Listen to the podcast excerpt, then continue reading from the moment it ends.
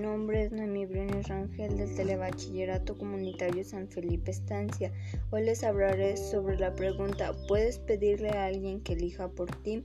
En lo personal, para mí, yo creo que pues esa pregunta está un poco complicada al no saber qué elegir o que alguien más elija por mí, porque pues a mí es a la que me va a traer ventajas y desventajas.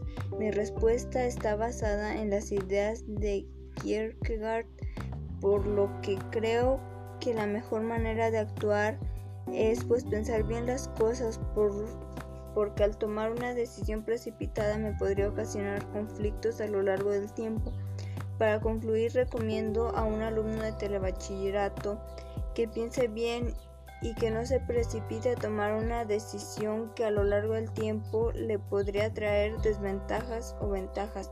Muchas gracias por su atención. Hasta pronto.